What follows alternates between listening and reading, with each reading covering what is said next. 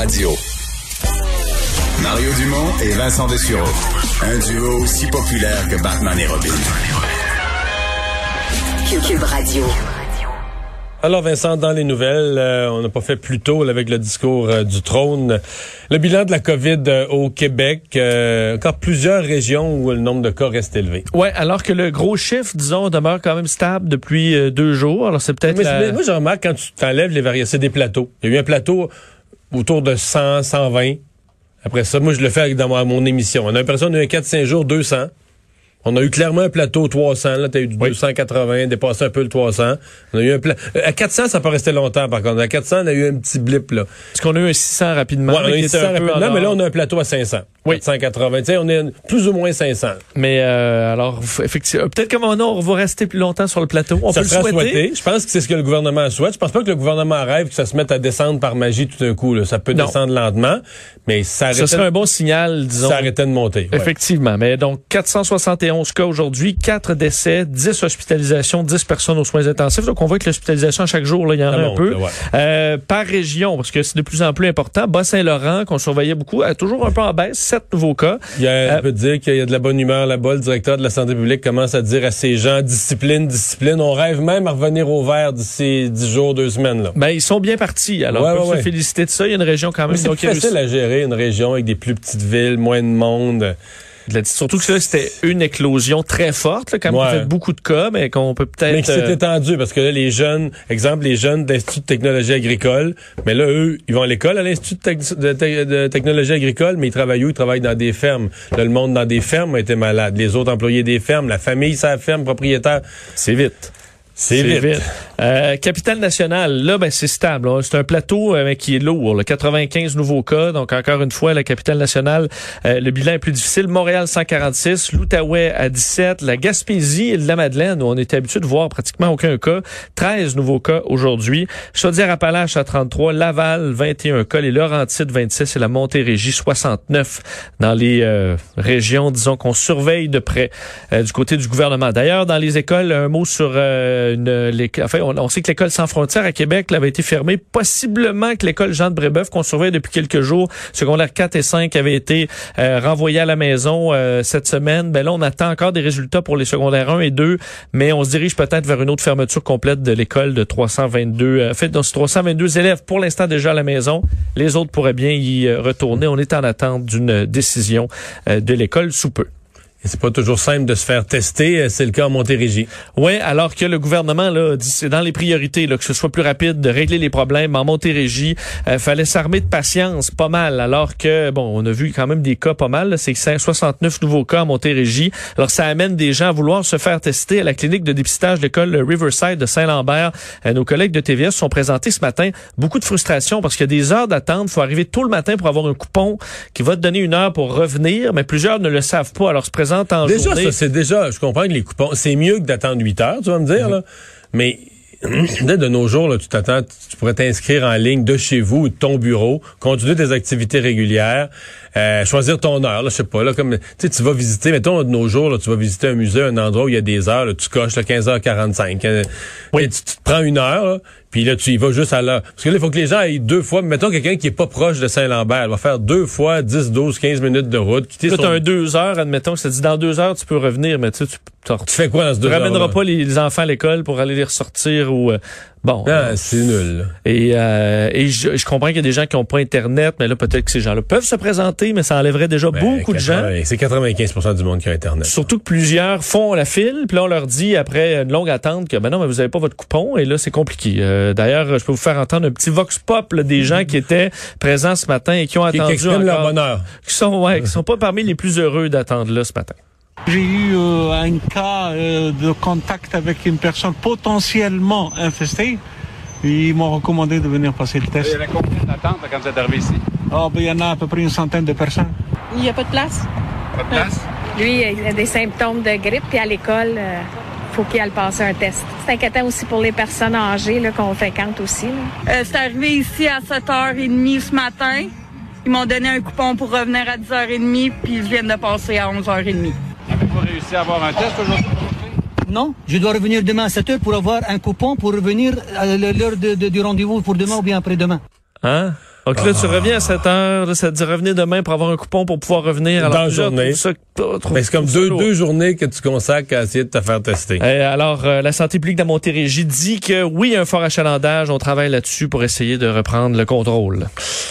On se souvient des euh, drames au CHSLD, d'abord Heron, euh, Sainte-Dorothée à Laval aussi.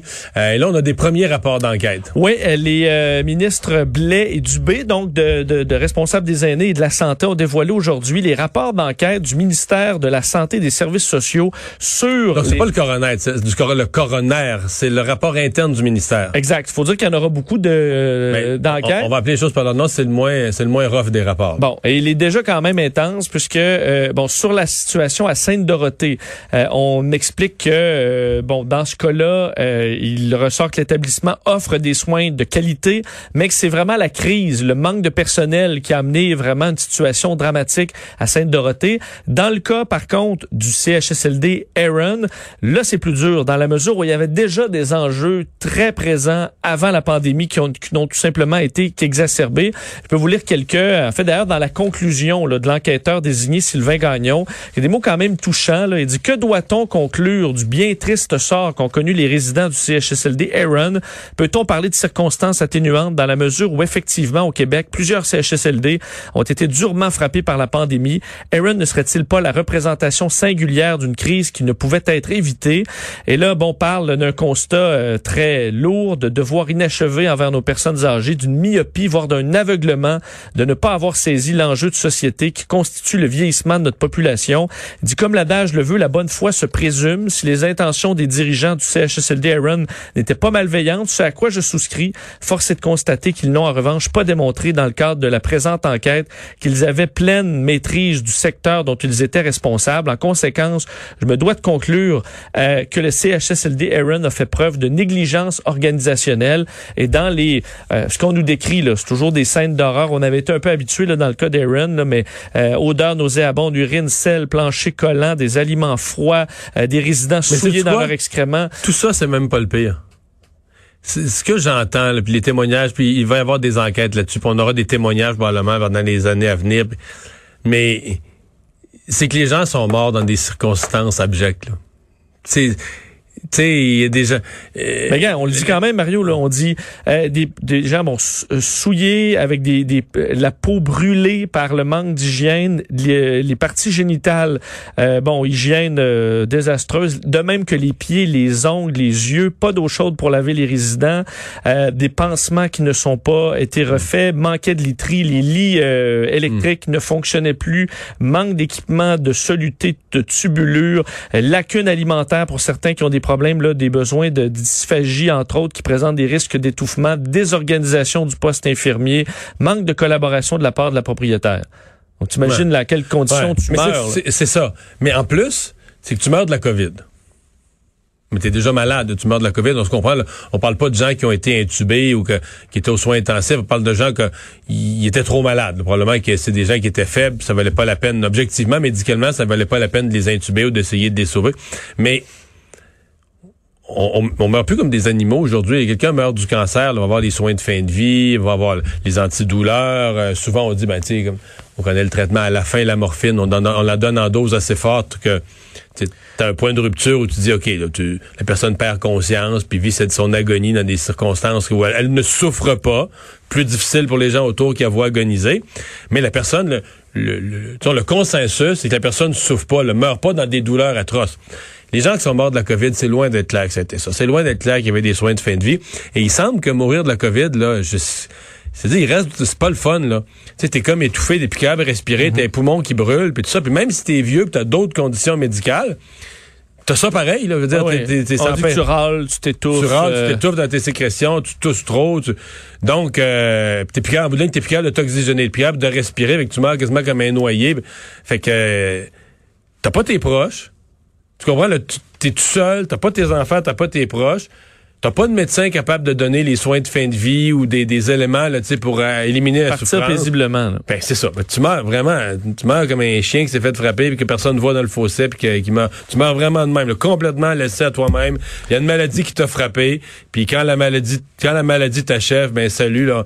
Là, des fois, on n'avait même pas, même pas de monde. Il manquait de monde pour ramasser le corps. là. Les corps passaient deux jours sur le lit avant que des entrepreneurs. Dans tes excréments tellement secs que, je veux dire, faut frotter pour l'enlever. Ah. Et on dit plusieurs épouvantable. Résidents assoiffés là, et déshydratés avec la peau. Probablement qu'il y en a quelques-uns qui sont morts de ça. Là. Je veux dire, les, les complotistes utilisent ça pour dire il y en a quelques-uns qui sont morts de, de mauvais traitements, tout ça, comme si ça faisait dire que la COVID n'existe pas. Non, non. Il y en a, il y en a- il y en a 5000 quelques cents qui sont morts. là. Mais moi, je suis convaincu que sur ces 5000 quelques cents, il y en a qui avaient la COVID, mais que ils sont probablement pas morts de la COVID. Ils sont morts parce qu'ils étaient dans un étage COVID où c'était bordel, plus de services, plus de soins, plus assez de personnel. Il n'y avait pas les soins requis et ils sont morts de, déshydratation, ils sont morts d'autres euh, d'autres causes. Euh, la région de Madrid, où là, ben, parce qu'il y a quelques zones en Europe où ça commence à aller mal. À Madrid, c'est que la deuxième vague, ça a commencé à la mi-août. Là. Fait que là, ils sont rendus plus loin dans la deuxième vague. Oui, et on a encore en Espagne là, 11 000 cas aujourd'hui. Alors, c'est un peu plafonné, mais plafonné très haut. Alors, les cas, ils rentrent, ils rentrent, ils rentrent. mais les hôpitaux sont engorgés. Là. Oui, parce que là, on suit effectivement la vague dans les hôpitaux de sorte qu'à nouveau, on a du, on a du déjà vu là, ces jours-ci. Je vous parlais des encore aujourd'hui en Angleterre là, des étalages vides de, de pâtes, de papier de toilette. Euh, ben, dans la région de Madrid, le déjà vu, c'est l'arrivée de l'armée qui avait été demandée en renfort pendant le cœur de la pandémie. Et là, on doit redemander à une, nouvelle fois à l'armée de venir faire euh, de la désinfection massive, euh, faire des, du dépistage également, en plus de 220 policiers pour aller faire toutes sortes de missions là pour faire respecter les quarantaines, euh, faire respecter les restri- restrictions en vigueur dans certaines zones. Faut comprendre que une grande partie de la région de Madrid déjà on a relancé là des euh, de nouvelles règles très strictes, interdiction de quitter le quartier sauf pour des, rais- des raisons là, très précises comme aller travailler, étudier euh, ou se rendre chez le médecin. Mais on est vraiment en, en confinement qui se qui se qui devient de plus en plus sévère à Madrid. On a nou- une nouvelle fois besoin euh, de l'armée euh, espagnole. Rapidement, qu'est-ce que ça donne, Teddy, euh, l'ouragan qui frappait l'est du Canada? Dans le cas du Québec, c'était principalement les îles de la Madeleine. Là, Oui, qui et étaient- c'est en cours. Hein, c'est présentement que les îles de la Madeleine reçoivent donc euh, des- beaucoup, beaucoup de pluie, alors qu'elle a touché euh, la Nouvelle-Écosse ce matin. Pas de grands euh, dégâts. dégâts, selon ce qu'on peut voir. Alors Les vents étaient attendait un quand même. peu moins forts que ce qu'on craignait. Et, euh, on parle de, de vents là, qui ont atteint, euh, ce que je lis ici, mais 90 km Pour heure. les îles de la Madeleine, je voyais du 75. C'est c'est du vent, là, pas de doute, mais c'est Beaucoup pas... de pluie. 50 mm de pluie. On dit que c'est à peu près ce qu'on reçoit. Là, fait la moitié de ce qu'on reçoit dans tout le mois de septembre, normalement, aux îles de la Madeleine. Euh, alors, des pluies qualifiées de torrentielles, mais effectivement, la tempête Eddie qui a perdu plus de, euh, qui a perdu de la vigueur. La basse Côte-Nord, l'île d'Anticosti aussi sont en alerte et 50 à 70 mm de pluie qui sont attendus. C'est Vincent.